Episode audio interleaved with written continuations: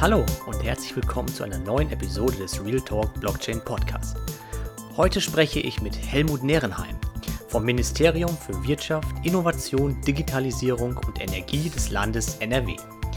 Er beschäftigt sich intensiv mit dem Thema Blockchain in der Verwaltung. Und auch wenn sich das vielleicht auf den ersten Blick nicht ganz so spannend anhört, war ich doch echt überrascht über die Initiativen und die Offenheit, mit der an das Thema herangegangen wird. Wir sprechen unter anderem über welche konkreten Anwendungsfelder es für das Thema dort gibt und auch wie man an solche Projekte gezielt rangehen kann und sie vorantreiben kann.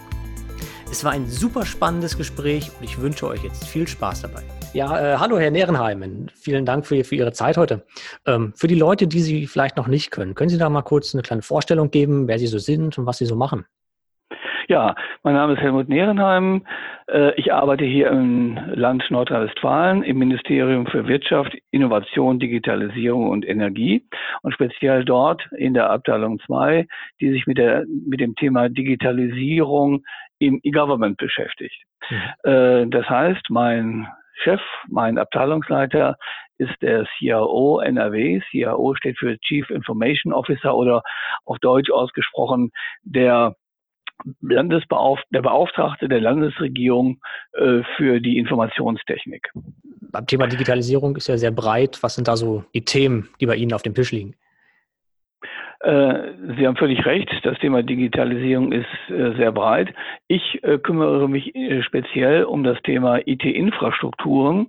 Das heißt, ich kümmere mich nicht um Fragen wie E-Akte oder ähm, ersetzendes Scan oder was sonst gemacht wird, sondern eher um Infrastrukturkomponenten. Wie können Kommunen und Länder und Bund über Netze, über gesicherte Netze zusammenarbeiten?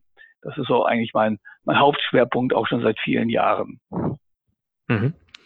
Und ähm, dann habe ich gesehen, das Schlagwort Blockchain scheint da auch mit Ihrer genau. Arbeit zu tun zu haben. Wie sind Sie da auf das Thema aufmerksam geworden? Wie, wie haben Sie da jetzt, wie wurde das Interesse dafür geweckt?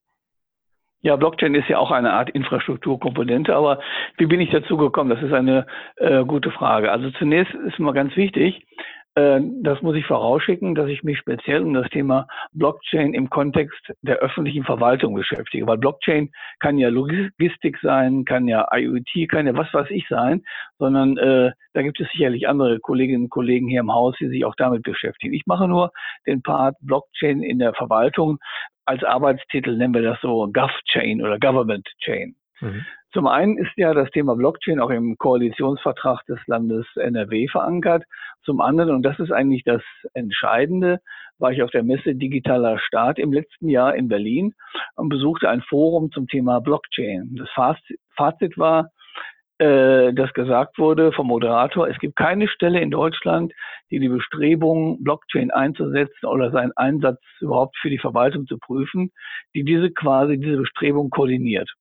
Und da ich seit vielen Jahren hier bei unserem CIO NRW im Referat für IT-Koordinierung, insbesondere im Rahmen von Infrastruktur, wie ich gerade schon gesagt habe, mich beschäftigt bin, ist das Thema Koordinierung für mich eigentlich kein Fremdwort. Und deswegen habe ich gesagt, lass doch mal versuchen, lass doch mal schauen, ist Blockchain eine Lösung, für die wir jetzt die passenden Probleme finden? Oder ist Blockchain wirklich ein Thema, äh, das unsere Verwaltungshandeln einfacher, wirtschaftlicher, transparenter machen kann? Mhm. Wo sind da so die, die Schwerpunkte? Also wenn Sie sagen, ich unterstelle Ihnen jetzt mal, dass Sie schon einige Ansatzpunkte gefunden haben, wo es natürlich Sinn machen könnte. Wo, in welcher Richtung liegen die? Also wo würden Sie sagen, eben, es ist halt nicht nur das Hype-Thema, sondern da kann es wirklich konkrete Mehrwerte bringen? Ähm, gut, da gibt es natürlich mehrere Ansätze. Ähm, also zunächst einmal muss man sagen, wenn ich äh, über Blockchain und Government Chain spreche, dann spreche ich nicht nur für Nordrhein-Westfalen, sondern ich sehe das halt auch im Gesamtkontext in Deutschland, wenn nicht sogar auch europaweit. Weil ich denke mir, Public Services äh, sollten eigentlich nicht nur äh, in Inseln stattfinden, sondern halt gerade auch durch die Eigenschaft einer Blockchain über halt die dezentrale Steuerung oder Nichtsteuerung, besser gesagt, ähm, ist es halt möglich, auch Cross-Border-Lösungen zu bauen, ohne großartige äh, administrative ähm, Übereinkünfte. Und deswegen ist es ja äh, ganz interessant zu sehen, was macht Europa. Und da gibt es halt die European Blockchain Partnership. Äh, ich durfte an einigen Sitzungen teilnehmen, weil dort wollen wir die European Blockchain Service Infrastructure aufbauen, und zwar europaweit. Und dann kommen wir quasi genau die Fragestellung, die Sie haben, wo, welche Use Cases können zum Beispiel abgebildet werden. Und das ist äh, ein spannendes Thema. Also ein Thema ist zum Beispiel etwas, was mir überall begegnet ist, das Thema, wie kann ich ähm, Diplomas also, äh, oder Zeugnisse oder überhaupt Dokumente validieren und quasi anderen Public Services bereitstellen. Und ein wichtiges Thema, das in diesem Kontext auch immer genannt wird, ist das Thema äh, neue digitale Identität, was wir auch unter Self-Sovereign Identity oder auch Self-Managed Identity ähm, äh, so jetzt bezeichnen. Und auch dort soll es jetzt quasi im europäischen Kontext eine Prüfung geben, ob man eine sogenannte ESIF, eine European Self-Sovereign Identity Framework bauen kann, die dann quasi in Use Cases abgebildet werden. Das heißt, wir sehen im europäischen Kontext, aber auch im nationalen Kontext äh, als Stichwort die Registermodernisierung als wichtiger, äh, wichtiger Prüfungsauftrag, wo Blockchain helfen könnte. Ich sehe auch, äh, und das ist auch ein ganz wichtiger äh, Part, das Thema digitale Identisierung, dass ich quasi mir als Bürger die nutzerzentrierte Hoheit über meine Daten wieder zurückgebe und das nicht nur für den Bereich E-Government, sondern auch für das ganze Thema Social Media, oder auch für äh, Use Cases oder für Anwendungen wie zum Beispiel Carsharing und so weiter und so fort. Also da glaube ich, ist mhm. ein enormes Potenzial, wo wir halt das Thema Blockchain, äh, denke äh, denk ich mal, sehr gut platzieren können. Ist Europa da auch verglichen mit äh, anderen, sei es jetzt China, auch Amerika, ähm, auf einem guten Weg? Also haben wir die richtige Geschwindigkeit, haben wir die richtigen Voraussetzungen, um dieses Thema großflächig auszurollen? Ich kann jetzt schlecht was zu China oder andere äh, außereuropäischen Länder sagen, aber ich glaube allein, dass der politische Wille da ist und äh, bei der European Blockchain äh, Partnership haben alle mhm. Mitgliedsländer unterzeichnet. Das heißt, da ist auch von höchster politischer Ebene auch äh, letztendlich äh, der Wille bekundet worden. Wir müssen irgendwas tun. Und auch wenn ich auf den Sitzungen war und auch die äh, die Leitung zum Beispiel von dem äh, Direktor General äh, vom Connect äh, da war, äh, der auch wirklich sagt, wir müssen das zu einem Gold Project machen, also wirklich auch mit äh, großer ähm, Qualität und großer Sicherheit und so weiter, dann glaube ich schon, äh, dass das der richtige Weg ist. Wie schnell das jetzt umgesetzt werden kann, das kann ich äh, nicht äh, beurteilen, weil das letztendlich immer wieder von den äh, Akteuren abhängt, die, sage ich mal, an diesem ganzen Thema auch aktiv ziehen und das auch irgendwo äh, auch umsetzen wollen und auch nach vorne bringen wollen. Mhm. Also sehen Sie da also auch konkrete Hürden, die Sie jetzt gerade mal ähm, nennen könnten, sagen, wo jetzt konkret noch eigentlich nochmal nachgeschraubt werden müsste, sei es ähm, auf, auf NRW-Ebene oder auf EU-Ebene oder auf Bundesebene? Ja, das Problem bei solchen neuen Technologien ist ja immer, das hatte ich ja gerade äh, schon mal so ein bisschen flapsig gesagt, ich wiederhole es gerne nochmal, nämlich ist Blockchain jetzt eine Lösung und wir suchen das passende Problem hm. oder kann es uns wirklich helfen? Das heißt, es ist eine Frage, wie kann ich eine Entscheidung treffen, indem ich sage, hey, die Blockchain-Technologie kann uns helfen, wirtschaftlicher zu arbeiten. Und deswegen ist es aus meiner Sicht zwingend notwendig, und da arbeiten wir auch dran, sogenannte Proof of Concepts äh, nochmal zu bauen, also so POCs, wie das so schön abgekürzt heißt, so Proof of Concept zu bauen, um mal an einem praktischen Beispiel zu sehen, hilft das äh, oder hilft das nicht. Denn man muss natürlich, und das ist für, für Deutschland äh, ganz wichtig, festzustellen, wir sind eigentlich in einem hohen Vertrauensverhältnis äh, innerhalb der Verwaltung in Deutschland. Ich hoffe, ich kann das, äh, kann das auch für die Bürger aus Deutschland so sagen, im Vergleich vielleicht zu, äh, zu anderen Ländern. Und deswegen ist es natürlich extrem schwierig, äh, zu sagen, wir brauchen die Blockchain, um halt mehr Vertrauen äh, zu gewinnen zwischen Verwaltung und Bürger. Aber, und deswegen brauche ich auch immer darauf, die Frage von Wirtschaftlichkeit, wie kann ich Use Cases bauen, die für den Bürger hilfreich sind und die, sagen wir mal, einfach und äh, sicherlich auch, ja, wie soll ich sagen, ähm, auch geschmeidig und vom, äh, vom Nutzen her äh, auch zügig umgesetzt werden können. Also da vermute ich mal, das wird die größte Hürde sein, halt die Entscheider davon zu überzeugen, ja, äh, Blockchain könnte etwas sein. Deswegen bin ich auch sehr dankbar. Äh, äh, ich denke mal, dass der, die Organisation, das Gremium des IT-Planungsrates vielleicht bekannt ist. Ansonsten müsste man das mal äh, in einer Suchmaschine mal eingeben. Der IT-Planungsrat, in dem die Chief Information Officer, also die Staatssekretäre oder Abteilungsleiter, je nachdem auf welcher Ebene, der einzelnen Bundesländer plus dem Bund zusammenarbeiten. Äh, die haben beschlossen, ja, äh, wir wollen ein Koordinierungsprojekt Blockchain äh, bauen. Das heißt, durch diesen Vorschlag, der aus NRW gekommen ist, haben wir erstmal eine Sichtbarkeit erreicht natürlich auch ein Druck, etwas äh, zu produzieren, ganz klar, äh, um auch das Thema Blockchain auch auf der Staatssekretärsebene zu platzieren. Und ich bin sehr dankbar, äh, dass wir da über 30 äh, Kolleginnen und Kollegen aus der Bundes-, Kommunal- und Landesverwaltung gewinnen konnten, von den Kommunen von Bremerhaven bis Augsburg, waren alle vertreten. Äh, und wir versuchen einfach mal jetzt gemeinsam dieses Thema äh, koordiniert voranzutreiben. Und ich denke, wenn wir dann etwas Sichtbares zeigen, dann kann man auch eher argumentieren und sagen, hey, das ist doch gar nicht mal so schlecht, das ist doch vielleicht gar nicht so eine Hype, sondern das ist etwas, was man auch wirklich aus wirtschaftlichen Gesichtspunkten auch einsetzen könnte. Mhm. Was sind so die, die, die Zeiträume, also die, die Zeitlinie, wenn wir sagen, okay, wir wollen konkrete ähm, Dinge schaffen, also wovon reden wir hier? Ähm, also ich plane derzeit äh, äh, bis zum September einen Use Case äh, zu bauen, wo das äh, Thema Zuverlässigkeitsüberprüfung und digitale Identität mittels Self-Sovereign Identity mal zusammengebracht werden kann, wo ich sagen kann, ich habe ein IT-Verfahren mit Namen Online-Sicherheitsprüfung, OSIP, das erzeugt eine Genehmigung.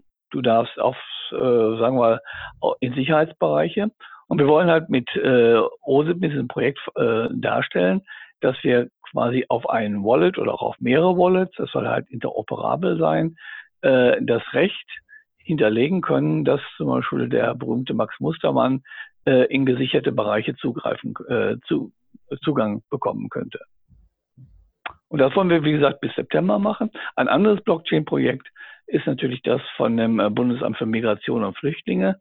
Äh, das BAMF hatte ja äh, auch im E-Government Award eine Auszeichnung bekommen dafür. Auch das ist eine Blockchain-basierte Lösung, um auch äh, die Bewegung von Flüchtlingen, äh, glaube ich, aufzuzeigen. Äh, ich bin da aber nicht so ganz äh, firm drin. Da müsste man selber beim BAMF äh, an der Stelle nochmal nachfragen. Also da gibt es, wie gesagt, auch Bestrebungen, äh, dieses zu tun. Und ich versuche auch das Thema Zeugnisvalidierung mal hier äh, koordiniert anzugehen. Äh, da treffe ich mich auch äh, nächste Woche mit äh, einem oder anderen Kollegen auch in Dortmund. Wichtig ist natürlich, ähm, wir können, das ist das, was ich immer wieder sage, solche neuen Technologien eigentlich immer nur gemeinsam voranbringen. Es macht im, aus meiner Sicht im Jahr 2019 keinen Sinn, so ein Silo-Denken zu haben, dass äh, die linke Hand nicht weiß, was, äh, dass die rechte äh, Hand im Moment das Gleiche auch schon tut. Mhm. Und deswegen versuche ich ja genau diese Koordinierung hinzubekommen und sage, warum muss es wieder zig Lösungen geben zum Thema Zeugnisvalidierung? Der macht was und der macht das. Warum können wir das nicht zusammen angehen? Und das ist, wie gesagt, mein Bestreben, die, die Player, die Stakeholder, wie das so neudeutsch heißt, auch mal zu, zusammenzubringen. Deswegen, und damit habe ich eigentlich im letzten Jahr angefangen, habe ich ja die Initiative BIVD gegründet, Blockchain in der Verwaltung in Deutschland, bivd-initiative.de und habe mich dann auch weiterhin vernetzt mit dem Expertengremium des Next-Netzwerkes, ähm, so dass wir dann auch einen illustren Kreis haben von Leuten wie dem Bundesverband Blockchain, äh, wie das BAMF, wie die Vitaco, aber auch wie die Bundesnotarkammer oder die Bundesdruckerei oder die Stiftung für Hochschulzulassung. Das sind aus meiner Sicht ganz wichtige Punkte, wo ich sagen kann, das Networking ist an der Stelle sehr wichtig. Das Networking ist wichtig, äh, damit der eine von dem anderen weiß. Und deswegen hatten wir auch jetzt äh, als Ableger vom Bundesverband Blockchain auch ein Landesverband Blockchain in Köln äh, gegründet. Wir hatten eine Sitzung und es war auch wirklich sehr interessant zu hören, wer dann an dieser Stelle etwas macht. Mhm. Mm, nun schauen wir mal in, in, die Zukunft. Das ist ja natürlich auch immer so ein Thema, sagen wir Dezentralisierung. Mittelsmänner fallen weg. Ist die Verwaltung ein Mittelsmann, der wegfallen wird? Wie sehen Sie das? Ähm, ich, jein. Also da kann ich eine eindeutige Antwort Jein geben. Also die Ja-Komponente ist klar. Es gibt natürlich Fälle, wo man sagen kann, der, die Verwaltung als äh, Mittelsmann könnte wegfallen, wenn es zum Beispiel um Fragestellungen geht, wie zum Beispiel diese äh, Registermodernisierung oder vielleicht auch, da bin ich ganz vorsichtig, äh, das Thema E-Voting als Beispiel. Ne? Da gibt es ja andere Länder, die das auch schon mal äh, vormachen und die Blockchain quasi als gesicherter Speicher äh, auch für, ähm, für das Thema E-Voting. Die Nein-Komponente meiner Antwort ist, es gibt sicherlich immer wieder äh, Sachen, wo man sagt, man muss einfach ein zentrales Register haben, man muss ganz bestimmte Prozesse haben, wo die Verwaltung auch äh, mitspielt, wo die auch die Oberhoheit hat und auch diesen Geschäftsprozess dann steuert. Aber wie gesagt, man sollte einfach mal schauen, gerade jetzt im Hinblick auf das äh, Thema Registermodernisierung, wo könnte man die Blockchain, die, die, äh, die DLT-Technologie, wie sie ja eigentlich richtig heißt, wo könnte man sie sinnvoll äh, einsetzen? Aber dass man äh, die Verwaltung und auch, äh, sagen wir, die, den Mittelsmann Verwaltung ganz abschaffen kann, also so vermessen wäre ich jetzt nun doch nicht werden Sie auch viel, sage ich mal, Missionarsarbeit machen müssen, um eben das Thema Blockchain auch Leuten näher zu bringen, die sich noch gar nicht damit beschäftigt haben. Was sind so da Ihre, Ihre Learnings ähm, aus der letzten Zeit, wo Sie sagen, okay, mit, mit diesen Methodiken, mit diesen Techniken kann man Leuten, die auch vielleicht erstmal gar nicht daran glauben, doch noch überzeugen, dass da sehr viel Potenzial in dem Thema steckt? Äh, ich glaube, das Wichtigste ist, und das wird mir auch immer wieder nachgesagt, es ist wichtig, äh, dass man das auch mit Begeisterung präsentiert, das Thema. Dass man jemanden abspürt, ja, der steckt wirklich dahinter mit ein bisschen Herzblut und der will auch was bewegen. Ähm, ja, wie gesagt, ich bin auch bei mehreren Veranstaltungen eingeladen, einmal bei dem Next Panel im April, aber auch, und das ist mir auch wichtig, bei dem Fachkongress des IT-Planungsrat. Äh, die nächsten Schritte werden zum Beispiel sein, äh, im September beim ÖV-Symposium. Das ist eine Veranstaltung für die Verwaltung mit der Verwaltung äh, hier in NRW äh, und auch im November bei der ENRW. Äh, ein ganz besonderes äh, Thema ist zum Beispiel auch oder eine Herausforderung ist, dass ich im Oktober bei dem bei der Jahrestagung der IT-Sicherheitsbeauftragten bundesweit vortragen soll. Und gerade das Thema IT-Sicherheit ist ja ein sehr großes Thema, was immer von dem Thema Blockchain im Hinblick auf Kryptiersicherheit, agile äh, Kryptoverfahren und so weiter auch immer kritisch beleuchtet wird. Und ich hoffe, dass ich dann auch äh, die richtigen äh, Antworten auf die Fragen geben kann. Hm, was würden Sie sagen, so zwei abschließende Fragen? Ähm, wie informieren Sie sich über das Thema Blockchain? Wo würden Sie sagen, das sind die Quellen? Ähm, Sie haben natürlich Netzwerken genannt, Konferenzen. Was sind so die, die Kanäle, wo Sie halt die, die wichtigsten Neuigkeiten darüber erfahren? Ähm, zum einen, ähm, das ist aus meiner Sicht ein ganz wichtiger Punkt, ist halt meine Vernetzung mit vielen Menschen über LinkedIn. Ähm, da bin ich mit über 130 Leuten in Kontakt, äh, auch im europäischen Kontext. Aber ganz wichtig ist mir auch die Arbeit des äh, Bundesverbandes Blockchain. Da gibt es ja auch diverse Veröffentlichungen. Äh, das ist also eine, eine, wichtige Quelle. Wir von unserer äh, BIVD-Initiative arbeiten das schon nebenbei auch an einem White Paper, äh, um an der Stelle dann auch mal unsere Sichtweise auch zu, zu formulieren, nach dem Motto, wie muss denn eine Blockchain oder eine Government Chain, eine GovChain äh, für die Verwaltung aussehen. Äh, das, wie gesagt, erstellen wir selber. Und natürlich äh, schaue ich mir auch an, was zum Beispiel jetzt das Bundesamt für die Sicherheit in der Informationstechnik, abgekürzt BSI, äh, jetzt Ende Mai herausgegeben hat als äh, groben Überblick und sehr systematischen Überblick, was bedeutet das eigentlich, äh, Blockchain äh, einzusetzen, zu betreiben und wo gibt es da möglicherweise Sachen, die man halt beachten muss. Herr Nerenheim, vielen Dank für das super interessante Gespräch und die super interessanten Einblicke. Leute, die sich auch für das Thema, speziell auch Blockchain der öffentlichen Verwaltung interessieren, wo können die nachschauen, wo können die sich mal melden, wenn sie Ideen haben oder Fragen oder wie auch immer? Ja, äh, ich habe einen äh, Twitter-Account, der heißt BIVD-Initiative, äh, äh, nee, BIVD-Init. Äh, da schreibe ich regelmäßig Sachen rein oder auch unregelmäßig, also wenn es was Neues gibt. Äh, ansonsten auch ähm, über die Homepage bivd-initiative.de. Äh, da einfach mal reinschauen. Am besten wäre natürlich auch über die Seiten des Bundesverbandes Blockchain. Herr Nerenheim, vielen Dank für das Interview. Ja, gerne. Wenn ihr Ideen oder Fragen für diese oder auch zukünftige Episoden habt oder auch Leute, die ich unbedingt mal interviewen sollte, schreibt mir gerne eine E-Mail an hello at julianhillebrand.com oder gerne auch über LinkedIn oder Twitter.